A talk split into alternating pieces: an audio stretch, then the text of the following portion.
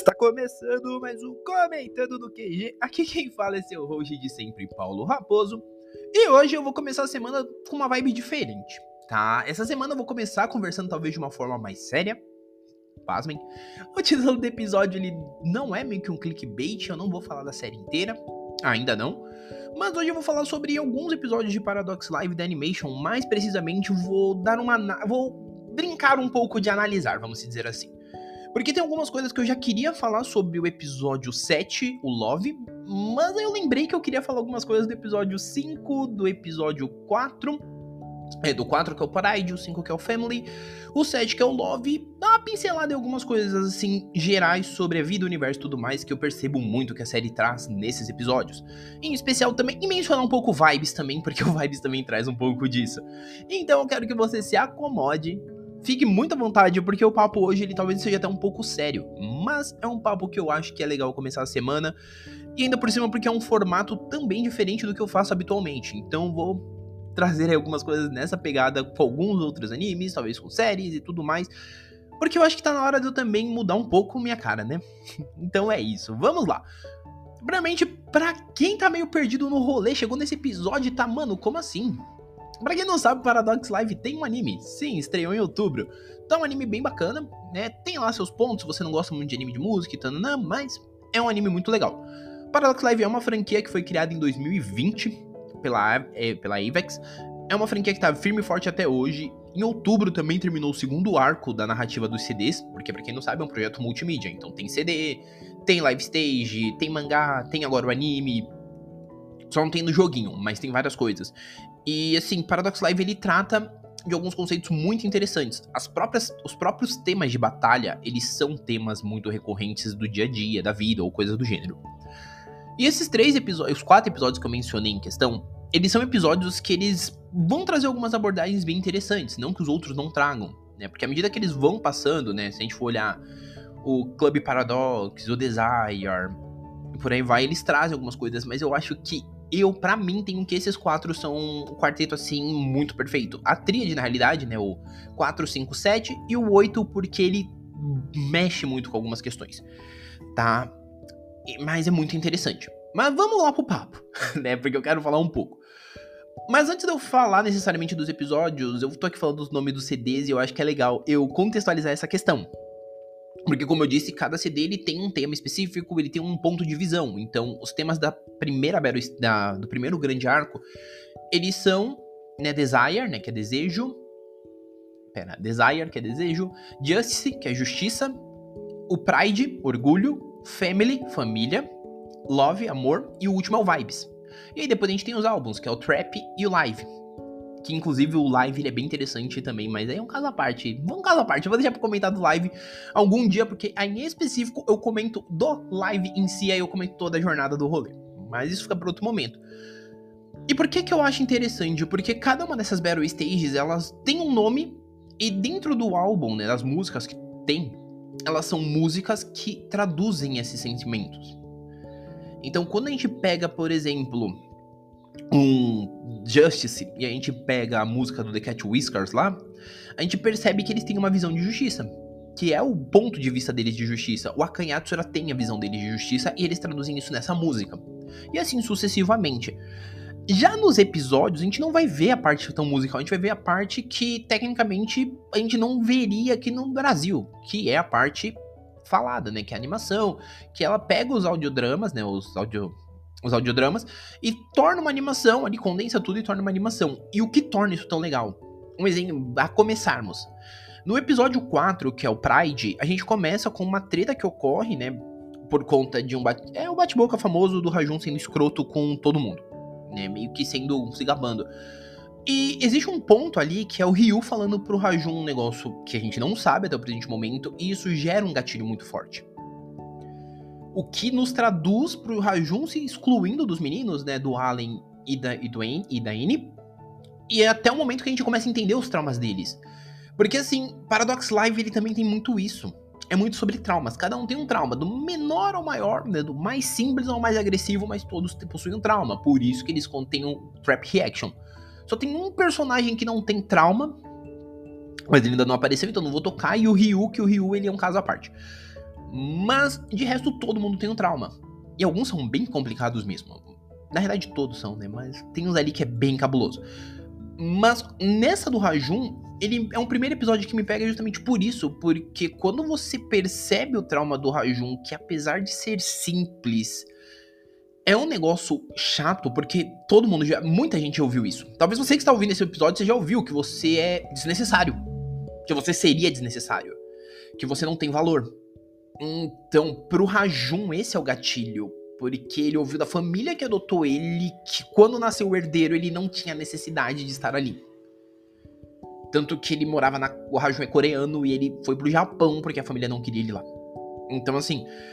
É um pequeno trauma. E o trauma dele faz com que a gente acabe descobrindo o trauma dos outros dois, né? Do Allen e da Anne. O Allen, ele foi muito podado, porque ele começou a gostar de hip hop por causa do Buraikan.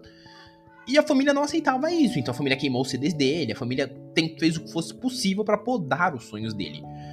E tudo que ele quer é reconhecimento, mas o que ele gostava foi podado, então ele se sente invalidado, entendeu? muito dos traumas do Bei é muito voltado para invalidação. Eles foram muito invalidados. Né? O Rajun foi invalidado porque tratam ele como descartável. O Allen ele é invalidado porque simplesmente ele não pode gostar de hip hop porque você é rico e. Hã? Entende? Você não pode gostar do que você gosta, você tem que gostar de coisas refinadas. E o, da, e o Daine é um pouquinho mais complicado, e aí eu volto numa questão que eu falei lá no episódio 99 a Anne é não binária. É um personagem não binário. Tá. Pega sua reclamação, engole e come com farinha. Ela. Anne e futuramente, se aparecer tiver no segunda temporada, o Aoi, são dois personagens não binários e isso não é eu que estou falando. Isso está na descrição dos personagens dentro da, do site oficial de Paradox Live, tá? Então, Anne é não binária e o trauma dela é um pouco mais gatilho. Se eu tiver, se tiver alguém assim, não binário ouvindo isso e se vai se identificar talvez um pouco, eu peço desculpa, tá? Mas assim, o trauma da Anne aqui, a mãe dela tratava como um príncipe, tipo, queria que fosse um homem, não fosse um menininho, fosse o príncipe, e ela não conseguiu corresponder nessas expectativas, porque ela não se identificava dessa forma. Ele não se identificava dessa forma, né? Vamos usar o correto. Então, por não se identificar desta forma, é, ele percebeu que não estava correspondendo a essas expectativas. E isso lhe gerou um trauma. Porque é foda. A gente, dia a dia, a gente tenta corresponder expectativas de meio mundo de gente. Expectativas que geram da gente, das vozes da nossa cabeça. E simplesmente a gente não consegue corresponder, a gente se sente cobrado. A gente, nós, né, nos sentimos cobrados. Porque a gente acredita que precisa. Mas para quê, entendeu? E isso é foda, porque é sociedade. A gente acaba tendo essa cobrança e nos consome, nos desgasta, mata a gente aos pouquinhos. E é isso que acaba acontecendo com personagens como o Wayne. E tanto que, sim, se você for pegar qualquer música do Bay e prestar bem atenção, quando é Anzi, né, Anne, que tá falando, ela, Elo nunca coloca num gênero. Inclusive, tem uma das músicas que o pessoal aponta isso, que é a Rap Guerrilla, que tem uma menção na hora que, que ele fala que você percebe que ele não dá o sufixo do gênero. É um gênero, é bem diferente, tipo, do sufixo masculino. É bem interessante isso. Mas, voltando, então é um episódio onde a gente entende o trauma dos três para que os três comecem a ser mais unidos. E a gente vai voltar para esses três. Mas é interessante você perceber que é um episódio que ele trata do trauma com uma maneira não seca, mas ele trata com uma maneira que ele entende que ele não vai ser profundo demais mas que ele precisa ser honesto com isso. Cada um deles tem um trauma, a gente pode olhar e falar, ah, é bobeira. Mas caralho, quem define se o trauma de uma pessoa é bobeira ou não? O que define? Trauma é trauma. Entendeu? E cada um deles se sentiram invalidado de uma forma. Anne por não ter tido o carinho da mãe por ser o que era. O Allen porque simplesmente ele não podia gostar do que ele queria gostar. E o Rajun pela frase que depois a gente descobre que é o que o Rio falou para ele por ele talvez ser desnecessário, ser um peso, e é isso que ele não queria. Então é um episódio que ele me fez assim ficar pensando muito sobre essa questão de o quanto a gente ganha de traumas por invalidações dos outros. E que são coisas que fogem do nosso controle. Às vezes a gente tá esperando que aquilo seja do nosso controle e não é. Então é doloroso, é cansativo, sabe? E é estranho. E aí, na, como eu vou falar deles depois, eu vou voltar lá no Vibes a comentar disso, e aí talvez eu faça uma magma maior aí com todos os episódios. Mas o seguinte, né, que é o Family, ele trata já de outro conceito. Aqui a gente trata primeiramente dos traumas que eles têm e do porquê isso os move como um orgulho, né? Voltando aqui para fazendo esse panel. Eu não tenho edição, então vocês sabem que eu tô aqui na minha linha de raciocínio. Então, assim, enquanto no Pride a gente tem esse trauma muito forte, e é esse trauma que os quatro tinham nessa invalidação que se tornou o orgulho, né? Que se tornou uma cicatriz, como eles falam mais pra frente, mas mais adiante, nas músicas eles meio que mencionam isso, se tornou uma essa cicatriz tornou uma escada muito grande para que eles entendessem que o que eles queriam lutar é por reconhecimento. para que validasse, para que eles, para que todos reconhecessem que não importa o quanto eles passaram, o perrengue, o inferno que eles passaram, o perrengue, eles são eles. E eles são reconhecidos por quem são a luta, o orgulho deles é ser quem eles são, né? É ser o bem. Os três, eles têm o orgulho de ser o bem. E a música deles, que não tocou no episódio, inclusive, traduz muito isso. Porque a música que toca, que é a música do Bey, nesse drama track é Emblem, né? Que é emblema. E o emblema deles é esse. O emblema do Bey é ser o Bey. E ser o Bey é o orgulho deles. E isso é muito interessante. Isso se traduz de uma forma muito gritante. E aí, em contrapartida, indo para o episódio seguinte, o 5, no 5 é onde nós temos também uma outra catarse muito interessante, que é o conceito de família. Porque aí eu falo para você assim, que tá ouvindo isso, o que para você é família? Entende? Você, nesse momento que eu te fiz essa pergunta, você talvez tenha pensado em trocentas possibilidades. Família é minha família mesmo que mora comigo, família não sei o que, família tananã, família tananã. E você pensou em diversas possibilidades, talvez. Porque família não se define. E aqui sim cabe falar que eu recomendo muito que vocês vão ouvir todos os álbuns do, todos os álbuns de Paradox Live. Procurem as traduções, porque tem muitas traduções muito bonitas. Mas no Family é onde a gente pega, porque os dois times que se enfrentam, né, que é o Cosme e o Akanyatsura, eles têm visões distintas, distintas de família. Porque pro Akanyatsura, o trauma de todos é ter perdido, que eles são meio que um membro, eles são meios não, né, eles são membros da Yakuza, e eles perderam toda a família numa chacina que aconteceu. Então o trauma deles foi ter chegado e visto que, to, que eles perderam tudo. E eles são uma família agora. Eles não são família com vínculo sanguíneo, eles são uma família guiada pelo mesmo propósito, uma família guiada por muito amor e carinho. O Cosme, por sua vez, o Nayuta e o Kanata, eles não têm esse conceito de família. E aí tem uma música deles que explica muito bem o porquê. A desse Battle Stage, né, do, do Family, que é a This Is My Love, ela tem uma noção, mas tem outra que explica melhor e é muito mais agressiva. Mas aqui a gente entende isso, porque o Kanata e o Nayuta são eles por eles. E como eu disse, tem uma música que explica melhor isso. Mas é o Kanata pelo Nayuta, o Nayuta pelo Kanata, é um correndo pelo outro. Então o conceito de família para eles é esse. Por isso que Is My Love, este é meu amor o meu amor que eu tenho por uma única pessoa que me é de sangue que tá comigo toda a vida, que enfrentou todos os perrengues comigo, que passou o inferno comigo, que viveu no lixão, que sofreu e puta merda, passou o perrengue do caralho. É esse o conceito de família aqui. Pro Cosme é esse, pro Akanhatsu era um conceito de família amplo. Família é aqueles que estão ao nosso lado, aqueles os quais dividimos os nossos laços afetivos. Não importando ser de sangue ou não. E quando dividimos esses laços afetivos, nos tornamos melhores. Então, isso por si só já é um outro ponto de vista. E além de ser um ponto de vista, é uma forma muito interessante de trabalho. Entende? Então a forma como isso se traduz no episódio é muito legal, porque você tem dois pontos de vista muito distintos. Você tem um ponto de vista dos meninos da Kanyatsura, porque eles querem ajudar o Kanata, porque o Nayuta sumiu, mas ao mesmo tempo que eles querem ajudar o Kanata, eles também estão tentando ali mostrar o vínculo deles de família. Então isso é muito legal, é uma visão muito distinta Inclusive é um episódio que tem, né, o... Que tem o Akanyatsura fazendo a primeira performance deles, o que eu acho muito legal. E é um episódio que, assim, ele mostra muito bem isso. Ele mostra o quanto os vínculos de família são importantes para cada um. Mas são visões distintas, entendeu? E isso torna todo esse episódio lindo. E aí a gente vai pro episódio que é a maior pedrada da minha vida. Meu coraçãozinho dói. E caralho, é o episódio que mais me bateu tá? Inclusive, é ele que me motivou a gravar esse episódio todo, tá? Porque assim, aí depois, como eu disse, o próximo episódio que eu vou falar é o 7, que é o Love. Mas antes a gente teve o sexto ali, que é o Secret, que é bem divertido. Só que no final do Secret foi quando bateu. Porque no final do Secret a gente tem o momento em que o Shiki olha pro Ryu e fala assim: Você gostaria de mim? Mesmo sabendo que eu não sou uma pessoa boa. Mesmo sabendo que eu fiz algo abominável. E tipo assim, é doloroso você perceber isso.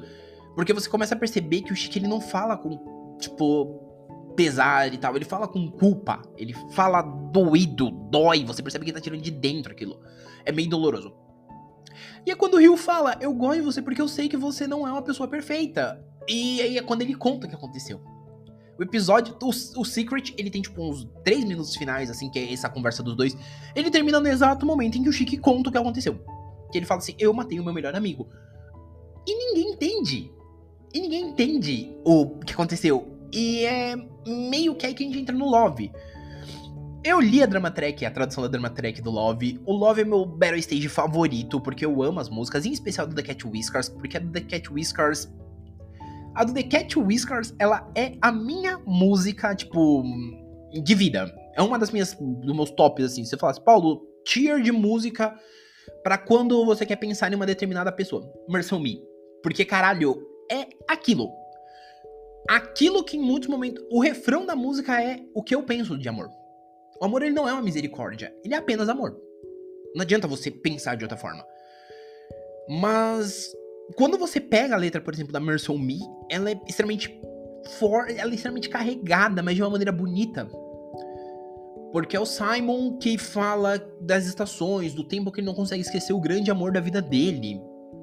O Yohei falando que ele não pode falar do amor dele pros caras, porque ninguém entenderia, então ele vai beber sozinho o Rio pedindo que alguém cuide dele e o Chique totalmente destruído.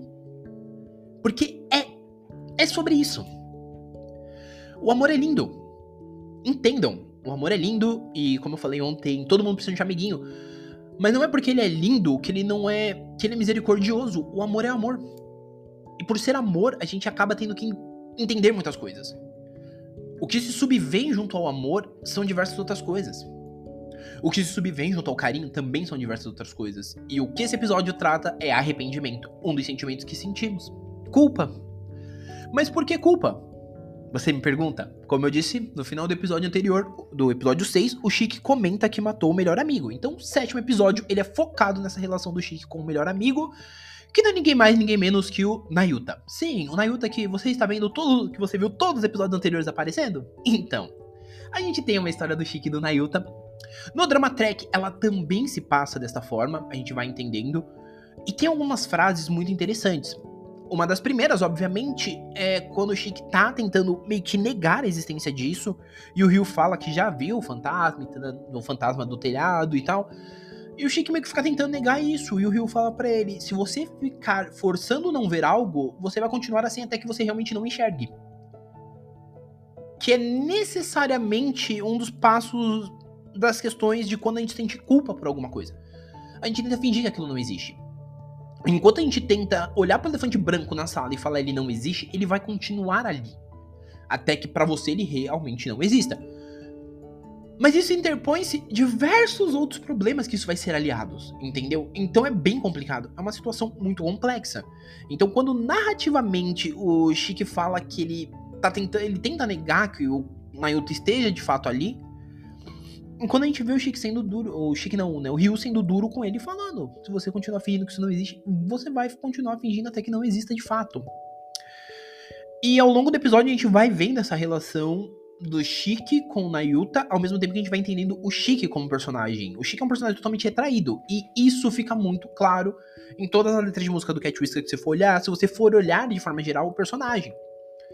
Mas aqui você percebe que ele era um personagem que ele era muito tímido, ele era muito inseguro, então por isso ele não falava com ninguém, até que alguém lhe estendeu a mão. A primeira pessoa que estendeu a mão para ele e de fato aceitou ele como ele era foi o Nayuta, o que gerou-se uma relação entre os dois muito carinhosa, uma relação muito de proximidade.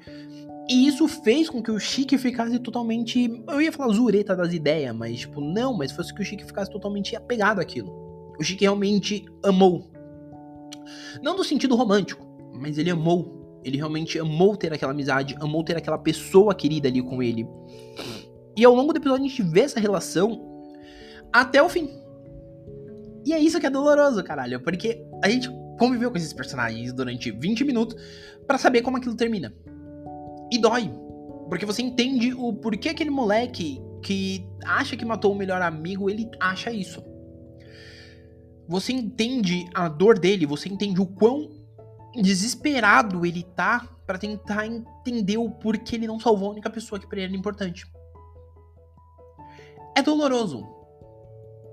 Bate forte, caralho. Bate. Tipo, pra mim, que já tinha visto, eu ouvi as músicas. Inclusive, eu não recomendo você ouvir a do Cosme, tipo, num dia merda, porque a letra, a letra é bem pesada. O Wait Ain't No Love, é, Errant No Love, ela é extremamente pesada. Ela é bem pesada mesmo. Mas é doloroso. Porque assim, é uma frase, aquele momento que eu faço a auto-pergunta, você que tá do outro lado ouvindo, talvez você se pergunte um pouco isso, mas quantos de vocês às vezes não se sentiu culpado por algo envolvendo uma amizade, envolvendo uma relação, envolvendo qualquer coisa que, puta, você sabia que se você tivesse feito algo diferente, talvez não tivesse mudado nada na decisão do outro lado, mas você se sente culpado. Quantos de nós não nos sentimos culpados porque alguém querido às vezes foi dessa para uma outra melhor e tipo a gente olha e fala, puta, eu talvez não tenha aproveitado o suficiente ao lado dessa pessoa. Talvez meu último momento conversando com essa pessoa não tenha sido tão assim necessário. Então é uma parte que é dolorosa, sabe? É, é desgastante. Novamente eu volto nessa frase. Mas é interessante quando você na, quando você olha a narrativa e você percebe que sim, o Chique ele tá procurando se perdoar. entendendo que a culpa não era dele. Porque quando a gente descobre o motivo do Nayuta de fato ter ido dessa pra uma melhor, ter ido de arrasta, a gente entende que, tipo assim, foi uma escolha que ele teve porque ele olhou e falou: para esse lado eu não tenho solução Pro outro, eu talvez não tenha, mas, tipo, talvez tivesse. E aí no episódio seguinte a gente meio que descobre que tem. Mas assim, ele não soube também olhar para aquele momento e lidar. Nenhum dos dois soube. Isso que é mais doloroso. Porque simplesmente a gente vê o Nayuta falando, então, é isso. Se eu ficar, eu vou, tipo, dar trabalho pro meu irmão. E o Chique tentou. Só que no último momento o Chique travou. E o Chique se culpa por essa travada, quando na realidade ele sabe que no fundo, no fundo, ele não foi culpa, né? A gente pode falar isso, não foi culpa dele, ele ainda foi atrás para fazer o melhor. Então é um negócio muito complicado, é um sentimento muito amplo, porque de um lado a gente tem o um arrependimento, do outro a gente tem o medo da perda, que é o caso do Kanata. O trauma do Kanata, o medo do Kanata é perder a única pessoa que é o apoio dele. Então, por isso ele sente muito. O trauma dele, inclusive, a gente vê muito rápido num sonho. E toda a questão do Love é basicamente sobre isso: sobre um garoto que é traumatizado porque acha que matou o melhor amigo, sendo que ele viu o melhor amigo morrer, vamos dizer assim. Tentando entender se. se entender consigo mesmo e se perdoar. Tentando tirar aquela culpa, aquela ânsia de ser perdoado. E o final do episódio, ele inclusive quebra um pouquinho o nosso coração. Ele quebra um pouco assim mais a gente, porque é quando os dois se reencontram e aí tem uma conversa onde você percebe que o Chique ele meio que entende, tipo, de uma forma que talvez não seja. Então é bem doloroso. Eu não vou me estender muito, eu poderia ficar aqui horas só desse episódio, mas eu não vou me estender muito pra também não ficar dando spoiler. E aí a gente tem o episódio 8, que eu vou falar dele bem rápido, porque ele conecta um pouco na questão que eu falei do 4, de cada um deles passar o trauma. Porque assim, eles usam, né? Como já expliquei isso em dois podcasts, eles usam as Phantom Metal pra fazer as Phantom Illusions e fazer o show. Só que a Phantom Metal corrói o usuário. E quanto mais afinidade você tem com a Phantom Metal, maior a possibilidade de você ser corroído. E o Rajun, ele tem uma alta. Uma alta. É, uma alta sincronia. Então o Rajun se consome mais rápido. Isso faz com que o Rajun para tentar ajudar os amigos, ele meio que se zoe muito, né? Se zoe no termo, tipo, ele, puta, ele, ele excede os limites, ele realmente fica vias ali de morrer. E todo episódio ele é muito voltado nisso. No, no, no Allen e Anne tentando salvar o Rajun. Tentando salvar o Rajun sem ficar preso na mente dele, porque eles descobrem um método que dá para salvar. E o Vibes, ele é muito bonito por isso, porque é onde você vê a verdadeira sincronia do bem surgindo. onde você vê que os três se aceitam da forma como são e que o Bay não é Bay se não tiver os três. Então isso é muito legal. A forma como o episódio se, de se desenha para que tenhamos um bom momento é sem sombra de dúvida uma das coisas mais bonitas. Inclusive, o fato de ter escolhido colocar. Eu reclamei disso lá no episódio. No episódio 4. No episódio, é, no episódio 4. Quando a Kanyatsura se apresenta, porque eles não cantaram Call for Families, que é a música tema deles no Family. Não, no episódio 4, não, no 5. Que eles não cantaram a música tema deles de família. Mas quando chega aqui eles cantam, faz muito mais sentido, porque é como se eles claramente estivessem mostrando que o Bey naquele momento tá realmente se tornando uma família. Então faz um chamado para sua família. Então é muito bonito. Além disso, é um episódio muito legal, porque é onde você consegue ver que os meninos que de fato, né, o Allen e Anne se preocupam realmente com o Rajun, assim como o Rajun se preocupava com ele, só que o Rajun se preocupava de uma forma mais retraída, ele não mostrava o que ele estava sentindo. Então, no geral, assim, esses quatro episódios eles são muito bons pela forma como eles analisam as coisas. É óbvio que você pode assistir e falar, sou anime de música, seu otário! Mas se você sentar para pensar com um pouquinho de cabeça, você vai perceber que ele trata um pouco disso. Ele trata dos traumas, ele trata de forma como cada um convive com aquilo e que como aquela situação se tornou motivacional. Motivacional. Né? Os fez seguir, né, tentar seguir adiante mesmo com aquele trauma. Isso, inclusive, no Vibes é falado, porque ele fala assim: você vai conviver com esse trauma talvez sua vida inteira. Mas sempre saiba, nós estaremos com você. Então é um negócio assim que é interessante quando a gente olha. Não vou dizer que é bonito, porque falar de traumas nunca é bonito. Mas é um negócio que te fazem pensar um pouco. E eu admito que me fazem refletir muito sobre mim. Tá? Eu acho que é a primeira vez que eu tô falando isso de voz alta. Que coisas assim que envolvem traumas, que envolvem questões do passado, etc., me fazem me ver. E isso é interessante para mim. Porque eu me vendo dessa forma, eu consigo começar a repensar a minha vida e repensar a forma como eu quero seguir adiante, entendeu? Me faz pensar sobre o meu sonho, sobre a forma como eu sigo aqui no comentando, entenderam?